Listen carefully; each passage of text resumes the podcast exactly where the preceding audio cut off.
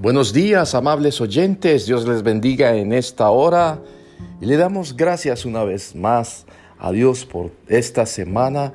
Bueno, ya llegamos ya al fin de semana, hoy viernes. Y le seguimos dando gracias a Dios por todo, por todo lo que viene haciendo, ¿verdad? En cada uno de nosotros siempre hay algo que agradecerle a Dios.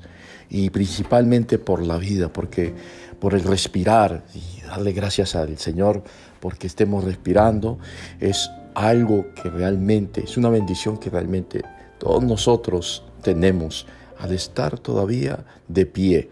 Y el estar de pie, y es un motivo para agradecerle al Señor, para estar gozoso. Y de eso se trata el tema de hoy, el gozo, el gozo. Así que eh, el gozo es una de las cosas que debemos nosotros siempre buscar y cuando tenemos gozo hay que mantenerlo. El gozo nos hace a nosotros estar satisfechos, estar satisfechos por lo que tenemos, con lo que tenemos, ¿verdad? Que es importante la satisfacción que se puede tener, ¿sí? A través del gozo. Y no tiene que ver con lo mucho o con lo poco. Usted para estar gozoso no necesariamente tiene que tener todas las cosas que usted necesita, sino que el gozo no viene, sino que el gozo viene, perdón, el gozo viene de lo que usted eh, es y no de lo que usted tiene, sino de lo que usted es. Quiere decir que el gozo no depende de las circunstancias, el gozo no depende de las posesiones, el gozo depende de lo que usted es. ¿Y quién es usted? ¿Quién es usted para tener gozo? Usted es hijo de Dios. Cuando nosotros nos consideramos hijos de Dios, ¿sí? cuando nosotros tenemos a Cristo, al Hijo de Dios en nuestras vidas, y a través de Él somos hijos de Dios, entonces viene un gozo. Y viene un gozo que hace de que nosotros, de acuerdo a esa condición de hijo, podemos tener una esperanza o tenemos una esperanza en Cristo Jesús. Ese es nuestro gozo, esa es la paz, ese es el gozo que nos dio nuestro Señor Jesucristo. El gozo también produce paz, está relacionado con la paz, ¿sí? Con la plenitud. Así que eh, todo lo que tiene que ver con el gozo es producido ahora, el, gozo en el Señor, porque el gozo eh, del hombre el, gozo que viene eh, del hombre es producido por otras cosas. Usted puede sentir gozo por eh, lo que tiene. Usted puede sentir gozo de que eso que tiene lo satisface a usted, eh, por algo material lo satisface a usted. Se siente gozoso por algo que tiene usted, por una posesión que tiene usted. Se siente gozoso porque consiguió algo, se siente gozoso por el éxito que tiene, eh, se siente gozoso eh, por alguna condición buena. Pero el gozo del Señor, pues yo les digo, no tiene que ver con las condiciones, con las circunstancias, no tiene que ver con todo eso que podemos encontrar en el mundo. Podemos encontrar cosas que nos pueden satisfacer en el mundo, pero y eso produce un gozo, pero es un gozo momentáneo. Es un gozo pasajero, porque todo pasa. Eh, el tema del gozo del Señor es un gozo interior, que a pesar de que usted no tenga nada, que a pesar de que usted eh, viva en una situación bien difícil, usted siente gozo. Eh, hay un, una palabra que dijo el profeta Abacú, un hombre que estaba eh, gozoso, expresando su gozo. Y dijo estas palabras, aunque la higuera no florezca, aunque no haya fruto en las vides, aunque no haya vaca en los corrales, aunque no haya nada, con todo yo me gozaré en Jehová.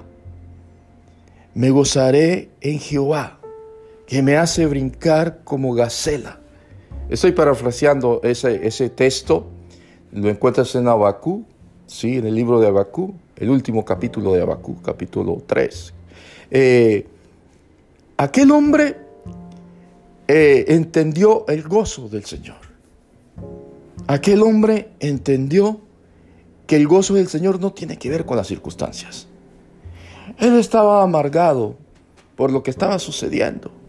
Estaba esperando una acción de parte de Dios, pero veía que las cosas aumentaban en la tierra, la injusticia, ¿sí? todas las cosas que, que se veían en aquel entonces en, en el pueblo de Israel. El profeta estaba amargado, le reclamaba el Señor que por qué permitía de que él viera tanta injusticia, tantas cosas, ¿sí? Tanta maldad. Y el Señor le dijo en una palabra que lo llevó al gozo, a despertar el gozo, que lo llevó a cambiar de actitud. Y dijo, espera la visión.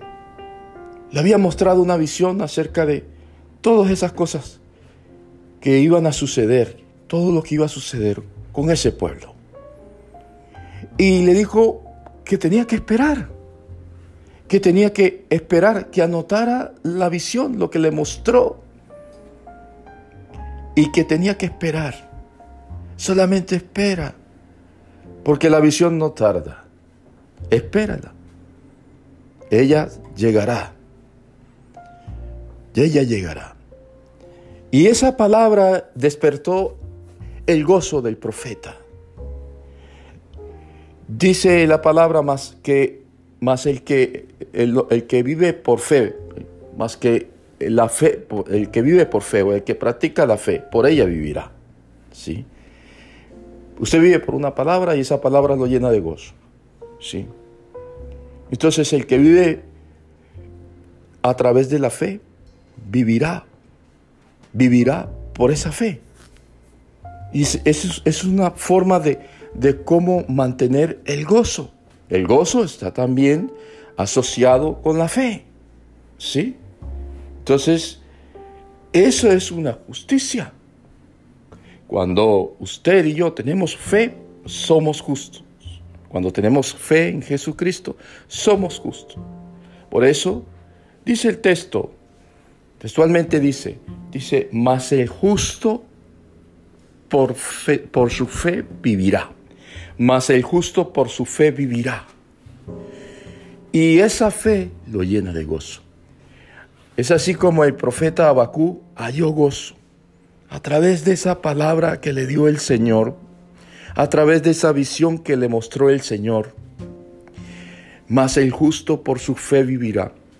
Espera la visión Espera lo que el Señor te ha dicho que hará con tu vida, contigo, con tu familia. Espéralo. Deposita la fe en eso. Gózate en esa palabra, porque esa palabra se cumplirá. Solamente espérala y la forma de esperarla es gozándonos en esa palabra, que aunque eh, no veas nada, que aunque lo que estás viendo es todo lo contrario a lo que te dijeron, a la palabra que te dieron, a lo que te habló Dios, eh, espera, porque el esperar tiene que ver con la fe, mas el justo por la fe vivirá. Así que es una forma de vida.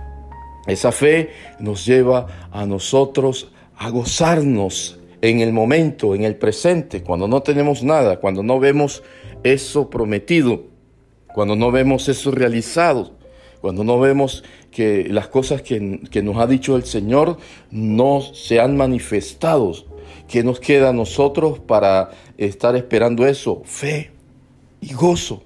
El gozo también está relacionado con la esperanza, está relacionado con la paz. Pero usted se preguntará, ¿pero cómo yo me voy a ir a gozar? Sabiendo la situación en que estoy, sabiendo que no tengo trabajo, sabiendo que mi familia está padeciendo de hambre, ¿cómo me voy a gozar yo? ¿Cómo me dice usted, pastor, que me goce sabiendo la situación en la cual yo me encuentro, sabiendo todo esto? Déjeme decirle que Abacú, un profeta de Dios, estaba pasando por las mismas circunstancias, amargura, tristeza, y le clamó el Señor. Y el Señor le contestó, él le hacía reclamos al Señor, Señor, por qué permite estas cosas? ¿Por qué permites tú esto? El Señor se le manifiesta y le da esa palabra acerca de la visión. Primero le muestra la visión de lo que va a hacer el Señor con ese pueblo rebelde. Y el profeta después entiende. El Señor le dice, anota esa visión. Léase el libro de Abacú, le recomiendo ese libro, porque ese libro nos enseña el Señor, a través de ese libro nos enseña el Señor muchas cosas que tienen que ver con la esperanza, que tienen que ver con el gozo. El profeta termina diciendo eso, que él con todo, con todas las cosas que puedan estar pasando, él se goza con todo eso, él se goza en Jehová. Él cambió el lenguaje.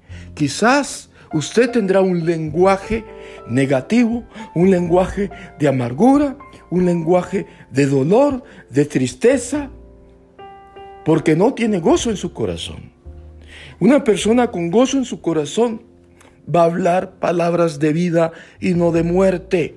Una persona con gozo en su corazón va a experimentar muchas cosas a su favor que aunque pequeñas, pero se goza de eso, se goza de cosas pequeñitas. Pero para una persona amargada, para gozarse tiene que, ver una manifestación grande. Pero una cosa pequeña no, ay, yo no me alegro por eso. Yo me alegro por cosas grandes. Yo me gozo de cosas grandes, no de cosas pequeñas. El hombre o la mujer que tiene el gozo del Señor vive siempre agradecido por las cosas pequeñas que le puedan suceder en la vida. Vive, siempre agradecido con, una comida sencilla. Con algo sencillo vive siempre, siempre gozoso. ¿De qué le sirve a usted gozarse en los placeres de la vida si son pasajeros? Y usted tiene que depender de eso y termina esclavo de eso termina esclavo de los placeres de la vida. Y cuando no hay dinero, cuando no hay plata, se acaba, se acaba la plata. Y usted necesita plata para estar gozoso. Usted necesita pagar algo para estar gozoso. Porque de lo contrario entonces vive amargado. Si no tiene plata, vive amargado. Entonces, la base de su gozo tiene que ver entonces con el materialismo. Y qué tristeza que sea así, qué tristeza que sea que muchas personas, que vemos muchas personas que dependen, su gozo depende de lo que consiguen, de lo que tienen. Usted, a una persona amargada que no tiene gozo, usted quiere verlo feliz, regálele algo, haga algo para que sonría y usted verá la diferencia. Eh, bueno, le cambió la cara. Le cambió la cara porque lo ayudé. Le cambió la cara porque, bueno, le di esta bendición. Y, ahí sí, le cambió la cara. Entonces necesita de pronto de una bendición económica o una bendición que, que, que, alguna necesidad que pueda cubrir. Y entonces aquella persona le cambia la cara porque recibió algo. Pero déjeme decirle que el gozo del Señor tiene mucho más valor. Ese gozo una vez que se consigue, no debemos perderlo. No debemos perder el gozo por cosas del mundo. No debemos perder esa paz que produce ese gozo. Porque cuando perdemos eso, nos terminamos siendo esclavos de las cosas, de las circunstancias. Y que tiene que haber algo entonces para que yo sea feliz. Tiene que haber dinero para que yo sea feliz, para que esté gozoso. De lo contrario, entonces voy a estar amargado. Así que gócese, trabaje el gozo, cultive el gozo, mantenga el gozo. Dios le bendiga en esta hora. Les habló su pastor Johnny Meneses desde aquí de Charlo, Carolina del Norte.